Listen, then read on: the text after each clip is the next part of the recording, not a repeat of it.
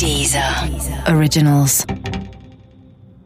Tödliche Liebe Teil 4 Der zurückgewiesene Verehrer suchte weiter Jans Nähe. Er lauerte ihm vor dessen Haustür auf oder schrieb ihm unzählige SMS.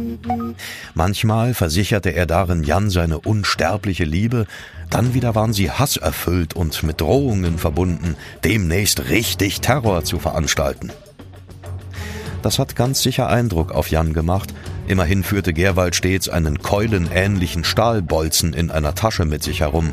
Das war auch unter seinen Freunden kein besorgniserregender Umstand, wie Annabel mir erklärte. Ja, das war keine Keule, das war so ein etwa 50 Zentimeter langer Stahlbolzen. Er hat das immer zur persönlichen Verteidigung mit sich getragen. Ich nehme an, wenn das stimmt, was so im Nachhinein gesagt worden ist, was er bisher so in seinem Leben erlebt hat, fängt man halt irgendwie an, naja, also eine Frau steckt sich halt Pfefferspray in ihre Tasche oder ein Küchenmesser, wenn sie auf die Straße geht und sich sagt, das alles ist mir hier so ein bisschen zu unsicher. Und er eben das, ich meine, dass man von außen jetzt sagt, mein Gott, der Mann war über zwei Meter groß, wer hätte den schon angreifen sollen, ist vielleicht was anderes. Ja, vielleicht hat er sich eben trotzdem unsicher gefühlt. Wir kennen dieses Teil, es gibt auch Fotos. Also, das gehörte irgendwie zu der Geschichte um Faxe dazu. Ich habe auch nie gedacht, dass er das irgendwie verwenden würde, außer falls wirklich eine Situation käme, in der es um Selbstverteidigung ginge. Jan versuchte seinem hartnäckigen Verehrer aus dem Weg zu gehen, doch Gerwald fand immer neue Wege, seinem Wuschelkopf nahe zu kommen. Vermutlich glaubte Jan, dass es nur eine Frage der Zeit wäre, bis Gerwald aufgeben würde. Doch Gerwald gab nicht auf. Aufgeben war in seinem Leben nicht vorgesehen. Erst als Jan erfuhr, dass Gerwald einen Facebook-Account unter seinem Namen angelegt hatte und darüber seine Freunde kontaktierte, um Informationen über Jan zu sammeln, wusste er, dass er die Sache nicht einfach aussitzen konnte. Daneben fand er im Duschkopf seines Badezimmers eine versteckte Kamera, die möglicherweise Gerwald dort installiert haben konnte. Am 27. Juni 2016 betrat Jan die Polizeiwache 52 in Berlin-Kreuzberg und gab gegen Gerwald eine Anzeige wegen Nachstellung auf. Er gab zu Protokoll, sich durch Gerwalds Bedrängungen erheblich in seiner Lebensqualität eingeschränkt zu fühlen und äußerte die Befürchtung, dass die Situation eskalieren könne, da er dem zwei Meter großen Beschuldigten körperlich weit unterlegen wäre. Die Polizeibeamten leiteten die Anzeige an das zuständige Abschnittskommissariat 36 weiter.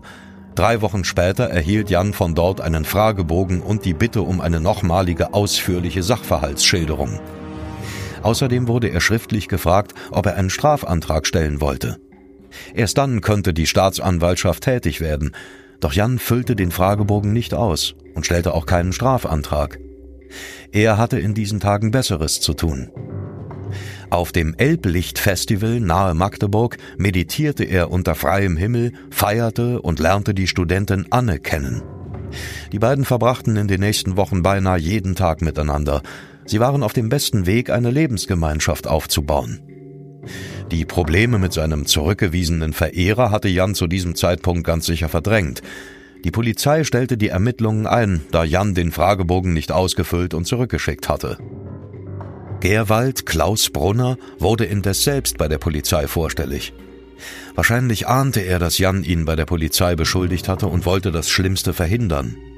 Er zeigte nun seinerseits Jan wegen Verleumdung an. Wörtlich gab er an, die Anzeige dient meinem Selbstschutz, um den falschen Verdächtigungen etwas entgegenzusetzen, weil damit meine Reputation und mein Leumund nachhaltig beschädigt werden. Gerwald berichtete den Beamten, dass Jan Lügengeschichten über ihn verbreiten würde und forderte, ob Jans angeblich paranoider Wahnvorstellungen die Hinzuziehung eines Facharztes, da hier offensichtlich eine schwere Persönlichkeitsstörung vorläge. Doch auch diese Anzeige wurde von den Beamten nicht weiter verfolgt. Jan hat davon sicher nichts gewusst. Er genoss in diesen Tagen seine frische Liebe in vollen Zügen. Am Morgen des 15. September fuhr er wie so oft zu der afghanischen Flüchtlingsfamilie, um deren Kinder zu hüten. Mittags kehrte er zurück, um mit seiner Freundin Anne zu essen. Gegen 14 Uhr verließ er erneut das Haus, um mit einem Kumpel Tischtennis zu spielen. Für den Abend hatte er sich lose mit Anne verabredet. Wer an diesem Tag bei wem schlafen sollte, hatten die beiden noch nicht geklärt. Gegen 18 Uhr betrat Gerwald einen Kiosk nahe seiner Wohnung in Steglitz. Eine Überwachungskamera zeichnete ihn dabei auf. Vor dem Kiosk hatte er eine Sackkarre mit einem riesigen Koffer abgestellt. Er kaufte einen Groschenroman und füllte einen Lottoschein aus. Normale Dinge. Doch normale Dinge hatte Gerwald an diesem Abend sonst nicht im Sinn. Später, in der U-Bahn auf dem Weg in den Wedding, begegnete er einer flüchtigen Bekannten, die sich über die Sackkarre und den riesigen Koffer wunderte, doch sie sprach ihn nicht darauf an. Was an diesem Abend weiter geschah, wird sich wahrscheinlich nie genau klären lassen. Möglicherweise wusste Gerwald von Jans neuer Freundin, sicher war er eifersüchtig. Vielleicht wollte er nun den Terror veranstalten, den er Jan bereits als SMS angekündigt hatte. Es spricht einiges dafür, dass Gerwald bereits in Jans Wohnung war, als dieser vom Tischtennisspielen nach Hause kam. Später wurde eine Kopie von Jans Wohnungsschlüssel an Gerwalds Schlüsselbund gefunden.